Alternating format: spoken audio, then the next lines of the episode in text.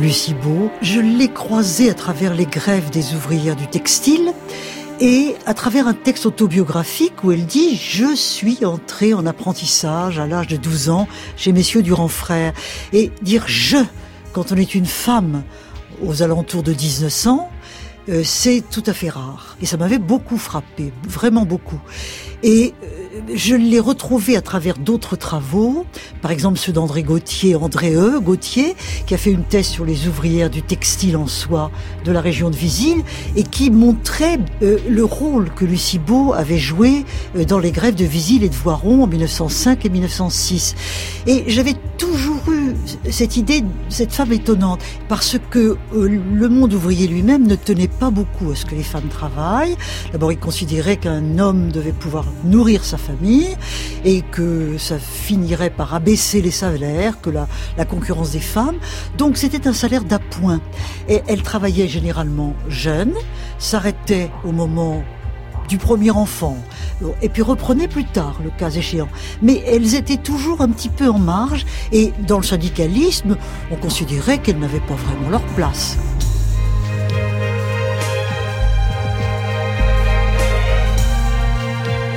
L'humeur vagabonde sur France Inter. En 2012, l'historienne Michel Perrault publiait chez Grasset un petit livre formidable, Mélancolie ouvrière, dont elle était venue nous parler à ce même micro. Elle y faisait revivre une de ses héroïnes oubliées dont elle aime retrouver la trace. Lucie Beau, née en 1870 dans la région de Grenoble, entrée dans une usine de soierie à l'âge de 12 ans, fondera en 1902 le premier syndicat des ouvrières du textile de sa région. Après avoir mené deux grèves très dures à Visy puis à Voiron qui se solderont par des échecs amers, elle tentera de mettre fin à ses jours en se tirant trois balles de revolver dans la bouche.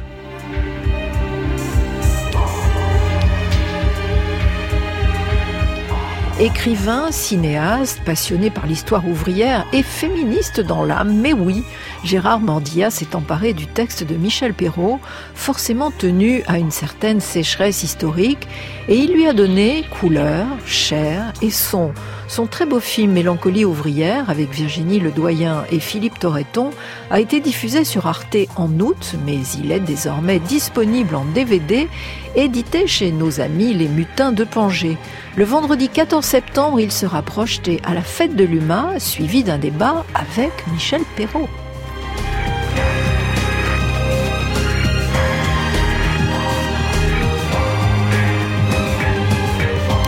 Bonsoir Gérard Mordia. Bonsoir.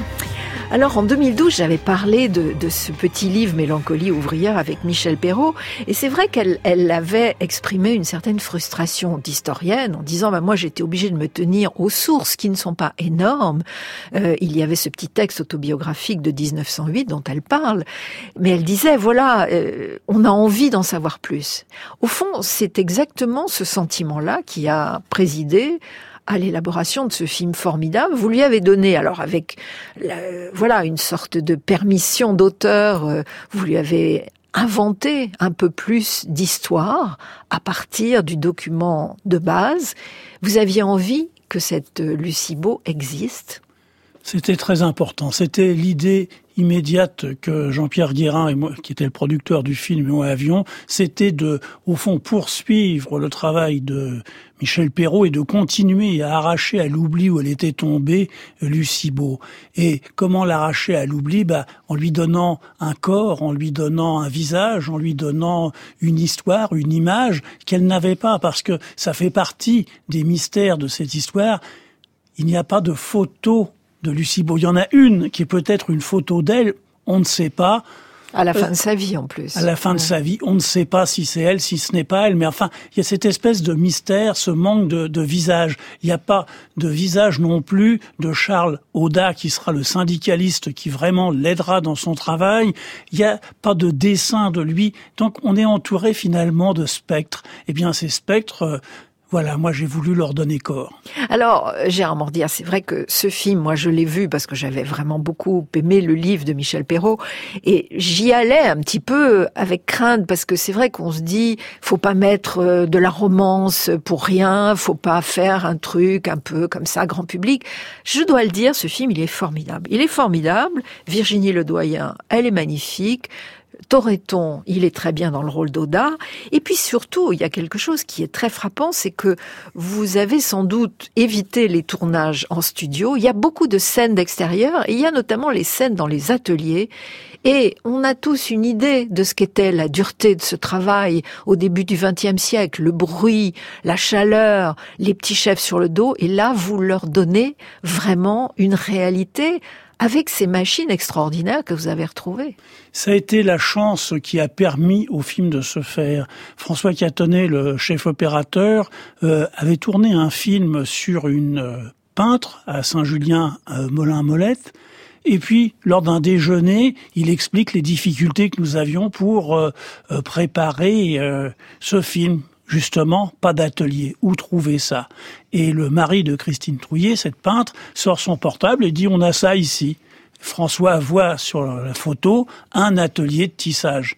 Trois jours après, nous y étions tous parce que la chance était que dans une friche industrielle, les propriétaires aient conservé l'ensemble des machines. L'atelier s'était arrêté en 2006. Euh, Donc euh, c'était encore, disons, en bon état. Et puis surtout, il restait encore euh, des personnes qui avaient travaillé là, notamment les gareurs, ceux qui entretenaient les machines, que nous avons remis au travail. Ça leur a pris du temps, ça leur a pris six semaines. Mais à partir de ce moment-là, eh bien, le film était possible parce que il n'était pas possible de faire semblant. Et c'est vrai qu'il n'y a aucun plan d'aucune manière qui a été tourné en studio. On a été dans les lieux authentiques. On a investi ce village de Saint-Julien-Molin-Molette qui est à la frontière euh, de la Loire et de l'Ardèche. Et je crois que l'ensemble de la population euh, s'est mis avec nous pour que nous réussissions à faire ce film. Parce que cette histoire de tissage, c'est aussi leur histoire. Il y avait neuf filatures à Saint-Julien. Et évidemment, ça a fait remonter pour tout le monde tous les souvenirs de famille. Et ça a été une grande joie pour eux quand les machines se sont remises à fonctionner, comme si la vie revenait du passé oublié. Alors Lucie Beau, on le disait au début de l'émission, elle a démarré très jeune. Euh, elle était d'une famille très pauvre. Euh, on plaçait les enfants le plus tôt possible pour qu'ils ramènent un peu de sous à la maison. Elle est rentrée à 12 ans euh, dans une filature, dans une, enfin dans un, atelier de tissage de soie dans cette région qui en fabriquait. Et au début, elle se contente de regarder comment ça se passe. Et c'est en fait l'injustice féroce exercée sur ces jeunes ouvriers c'est-à-dire le droit de cuissage des petits chefs, qui va la pousser à réagir. On écoute un premier extrait de ce film Mélancolie ouvrière. C'est Toreton qui joue Charlotta, qui explique à ses camarades du syndicat pourquoi il faut soutenir les ouvrières. Camarades, excusez-moi, j'aimerais vous dire deux mots. D'après ce que j'entends un peu partout, personne ne peut oublier l'histoire de cette euh, jeune ouvrière qui s'est suicidée en prison après avoir châtré le contremaître qui l'a violée. Cette mort est restée impunie. Elle doit être vengée. Mais qui la vengera? À part nous. Nous les syndicats, nous les ouvriers, nous les ouvrières des soirées. Combien de temps allons-nous accepter que des ouvrières servent au plaisir des chefs? Des petits comme des grands, qu'ils s'arrogent le droit de cuissage, dans le silence et la honte Combien de temps laisserons-nous les curés servir de la main-d'œuvre esclavagisée aux patrons de soirées? Et que dire des cadences imposées au nom du progrès et de la productivité? Nous n'avons pas le choix. Nous devons nous battre. Nous battre encore, nous battre toujours. Nous ne sommes pas assez révoltés. Nous ne le serons jamais assez. Nous devons exprimer une force morale qui compte pour trois. Face au pouvoir de l'argent, face au pouvoir de l'Église, face au pouvoir de l'armée. Au regard de cette jeune ouvrière, morte, sacrifiée, qui mieux que nous peut comprendre que c'est d'abord moralement que la vie qui nous est faite est inacceptable? Ne l'oubliez pas. Gérard Mordia, on sait bien qu'il y a plus opprimé que le prolétaire, c'est la femme du prolétaire. Mais là, la condition des femmes ouvrières à cette époque, à ce tout début du XXe siècle, qui rentraient dans l'ère industrielle, c'est un cauchemar.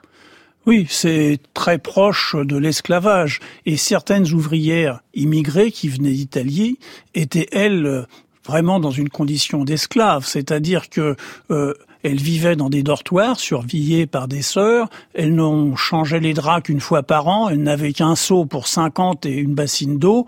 Euh, elles mangeaient, certaines en étaient venues à manger des épluchures et elles n'ont mangé de la viande pour la première fois que lorsqu'il y a eu la grève. Et pour les ouvrières françaises, c'est pareil. Les conditions étaient affreuses dans la mesure où la journée de, tour... la journée de tournage, la journée de travail était de 13 ou 14 heures, qu'il y avait une demi-heure pour euh, déjeuner le midi et c'est tout, que euh, les ateliers n'étaient pas chauffés en hiver et n'étaient pas ventilés en été parce que il ne fallait pas que des insectes ou des poussières rentrent dans les tissages. Donc c'était des conditions extrêmement dures, surtout que ces femmes euh, vivaient loin de la filature et qu'elles avaient tout le chemin à faire pour venir travailler le matin, qui commençait à 5 heures du matin et le retour le soir.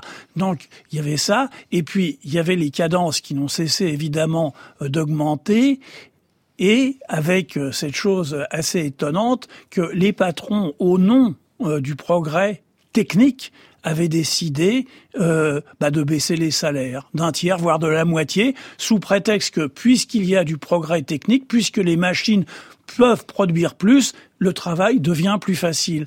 Et euh, Lucie Beau expliquait très bien qu'au début de, sa carrière, si j'ose dire, elle n'avait qu'à surveiller un ou deux métiers et qu'ensuite il fallait en surveiller quatre ou huit, toujours sur cette même durée. Donc c'est vrai que c'était une condition terrible. À cela s'ajoute tout simplement la condition de femme euh, au début du XXe siècle, à la fin du XIXe.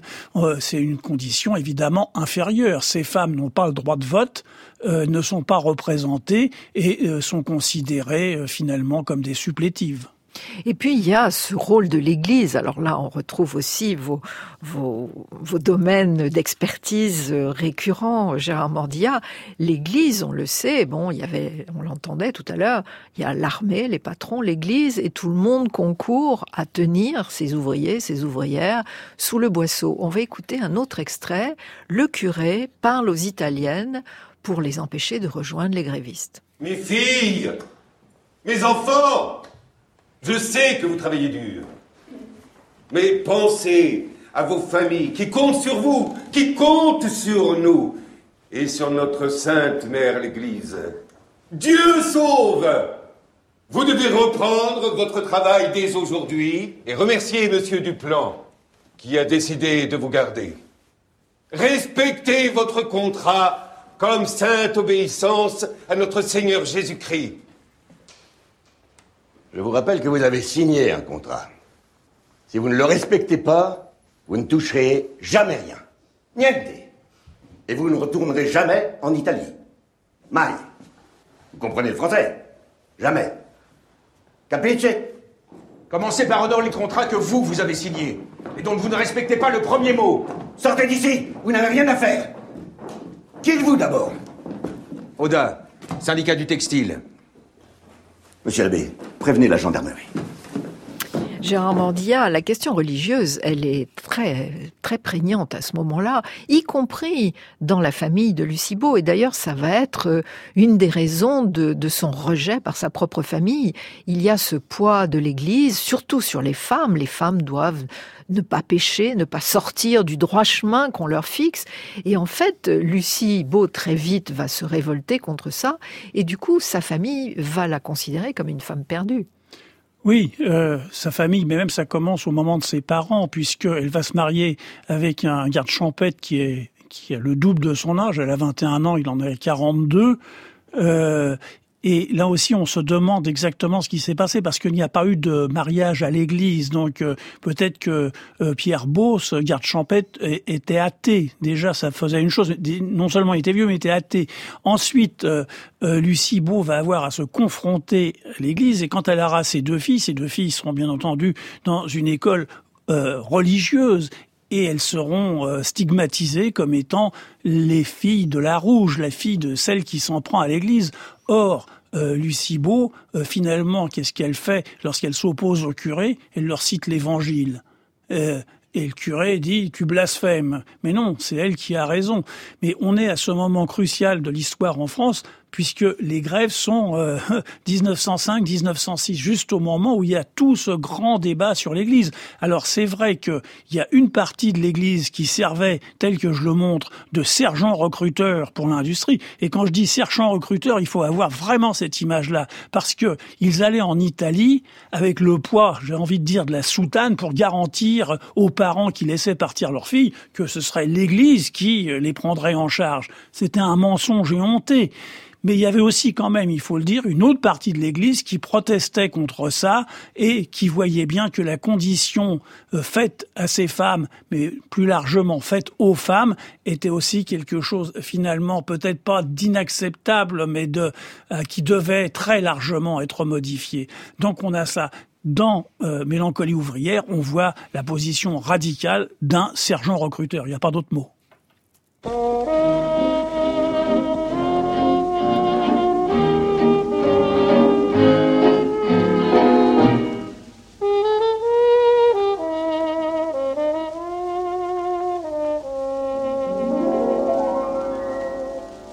Quand nous chanterons le temps des cerises, les gueux rossignols, les merles moqueurs seront tous en fête. Les belles auront la folie en tête et les amoureux du soleil au cœur. Quand nous chanterons le temps des cerises, sifflera bien mieux le merle moqueur.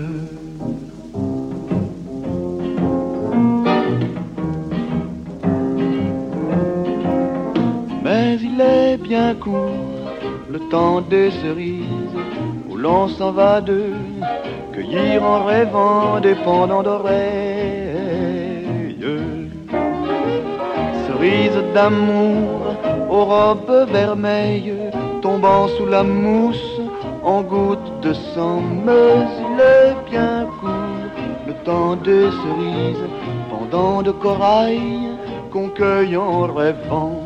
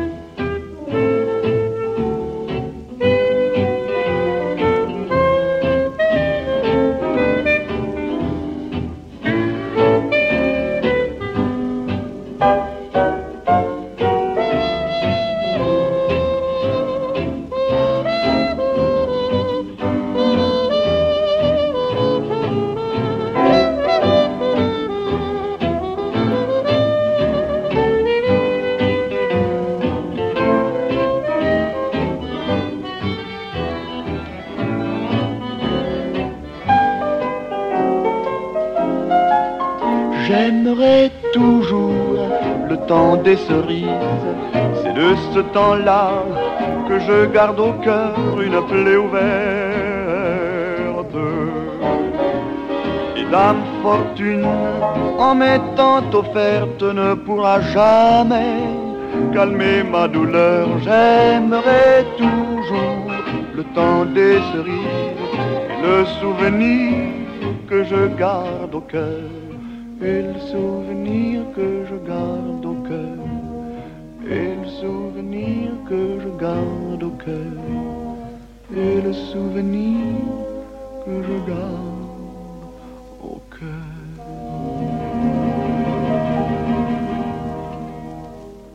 Vous connaissez nos revendications.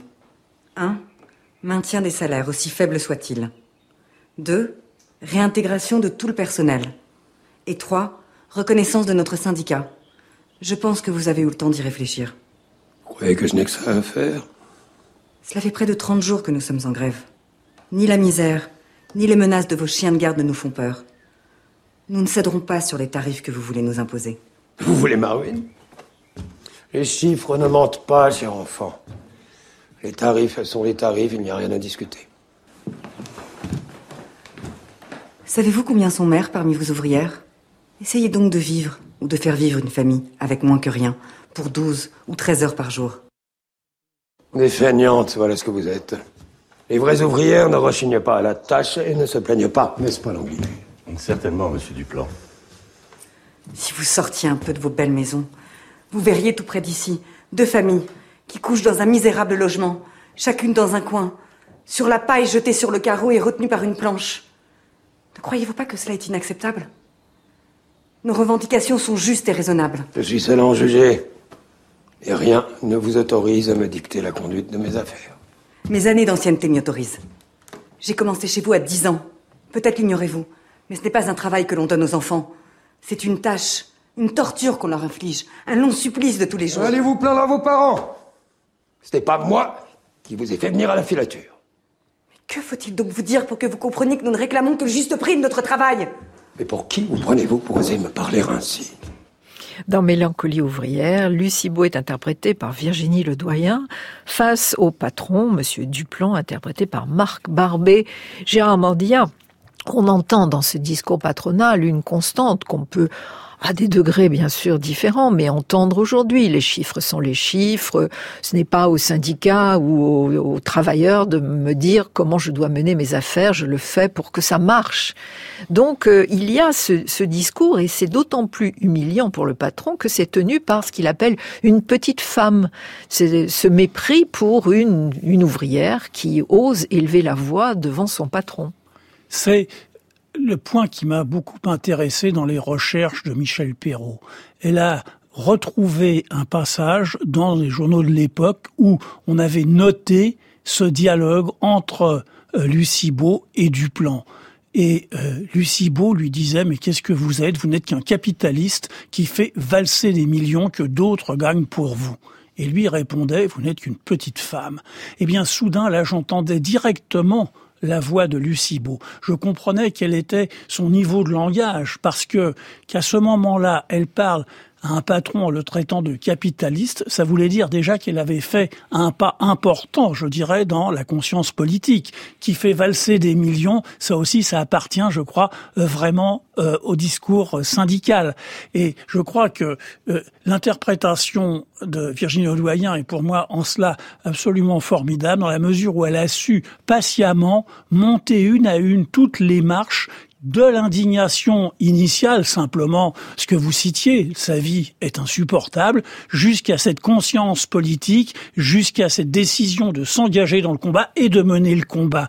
Et c'est vraiment une performance d'actrice, c'est vraiment quelque chose que je, je trouve tout à fait étonnant, magnifique de finalement de, de travail intérieur, de, comment euh, ça lui est rentré dans les moelles et comment elle n'est pas simplement quelqu'un qui d'un seul coup se révélerait ça. Non, non, c'est très subtilement fait.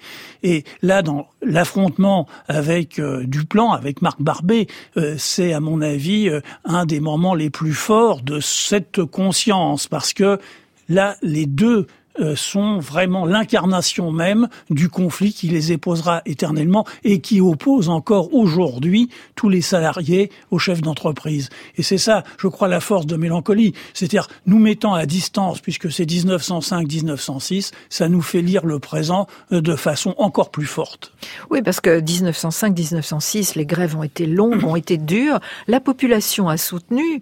Elle a organisé même euh, une cantine pour les grévistes. Et malheureusement, les deux fois, euh, les grèves se sont soldées par un échec. Non seulement le, les patrons n'ont pas accordé d'augmentation, mais ils ont diminué les tarifs. Ils ont licencié en masse. À chaque fois, Lucie a été obligée de déménager.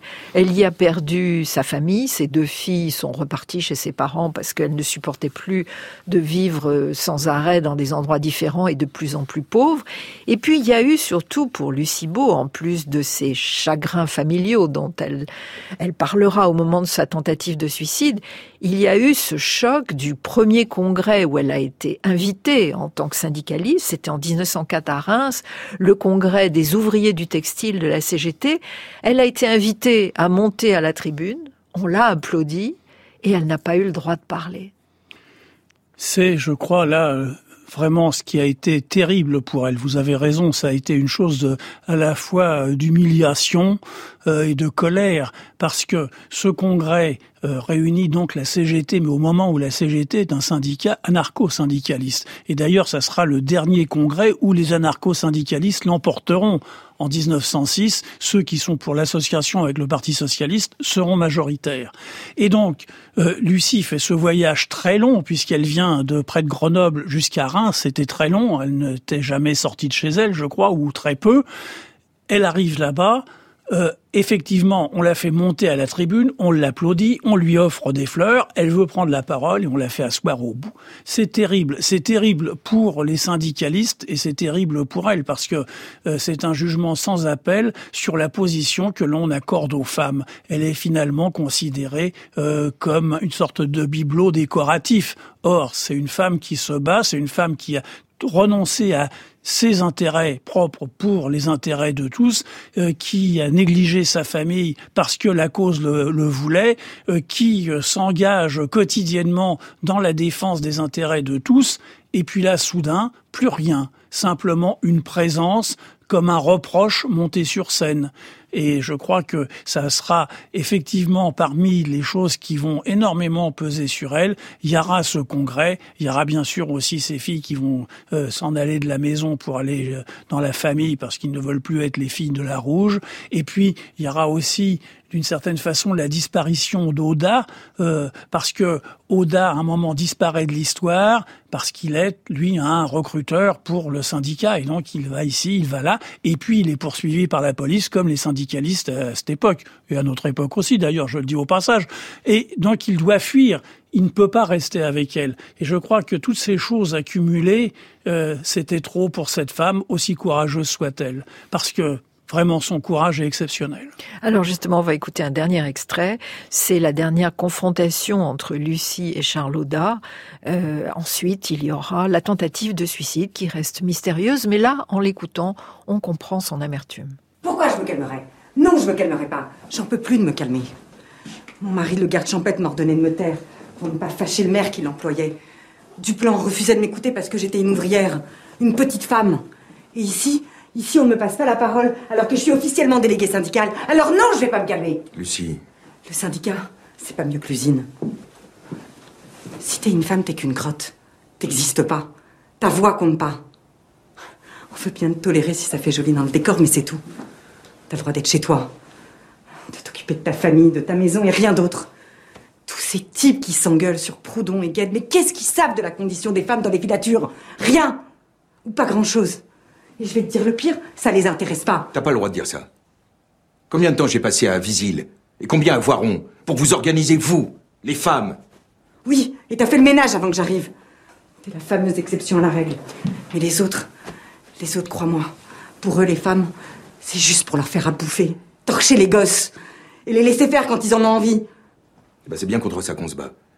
Contre cette idée qu'il y aurait des êtres inférieurs aux autres. Les femmes inférieures aux hommes, les ouvrières inférieures aux ouvriers, et la classe ouvrière inférieure à la classe dirigeante. Tout est lié. Oui, je sais, t'as raison. C'est pour ça que je me bats. Mais pour l'instant, je me bats dans le vide. Je compte pas. Ni en tant que syndicaliste, ni en tant que femme. Je suis seule. Gérard Mordilla, dans l'adaptation du livre de Michel Perrault que vous avez faite pour euh, Arte, pour ce film, euh, vous avez inventé à Lucie une histoire d'amour avec Charlotta. C'est vrai que c'est assez tentant, c'est vrai que ça fonctionne bien aussi. Euh, c'est une histoire d'amour par intermittence, puisque Charlotta, il parcourt la France, c'est un syndicaliste, il va animer des grèves, il va soutenir des ouvriers. Euh, il n'est donc pas là. Lucie Beau se retrouve toute seule, mais il y, a, aussi dans son désespoir, dans cette mélancolie euh, qu'elle va concrétiser par une tentative de suicide, il y a aussi le fait que c'est un amour impossible. Charlotta est citée avec beaucoup d'admiration dans le mémoire qu'a laissé euh, Lucie Beau. Et Michel Perrault est d'accord avec moi, elle méritait d'avoir cette histoire d'amour. Cette femme qui est si seule, c'était impossible de la laisser dans cette solitude absolue. Et donc j'ai trouvé que oui, c'était naturel. Il fallait qu'il y ait quelque chose avec Oda, évidemment quelque chose de bref, de euh, incertain, de euh, qui flottait, qui ne durerait pas, etc. Mais il fallait qu'il y ait ça, qu'il y ait cet élan de l'un vers l'autre et qui, en tout cas pour moi, donnait aussi du poids à la conscience politique et syndicale euh, de Lucie, parce que elle avait trouvé finalement son double masculin, un double qui avait plus d'expérience, mais qu'elle considérait à part égale, et qui la considérait à part égale, qui n'était pas justement dans la position des autres syndicalistes. Et je crois que ça, c'était euh, bien sûr de la fiction, mais une fiction que je sens poindre derrière les lignes de Lucie parce que son mémoire est très factuel. Ça décrit très précisément, et je m'y suis tenu euh, de façon scrupuleuse, les grèves, aux grèves qu'elle euh, décrit, mais tout ce qui est de l'ordre de l'émotion, de la colère, du désespoir, du doute, des engouements, il faut les lire entre les lignes, il faut les faire sortir du texte. Et c'est ce que j'ai essayé de faire, notamment par la voix du, chant et de la musique. D'autant plus que cette tentative de, suicide, c'est 1906, donc tout de suite après euh, ce congrès de Reims, les échecs de la dernière grève. Et alors d'habitude, les femmes, euh, elles se jettent dans l'eau, elles s'empoisonnent, parfois elles se pendent. Lucie Beau, elle se tire trois balles de revolver dans la bouche et elle va se rater. Oui, je crois que on n'a jamais su exactement, mais je crois qu'elle se tire des balles dans la bouche avec ce qui sans doute était le pistolet de son mari garde champêtre. Alors peut-être n'était-ce pas une arme exceptionnelle.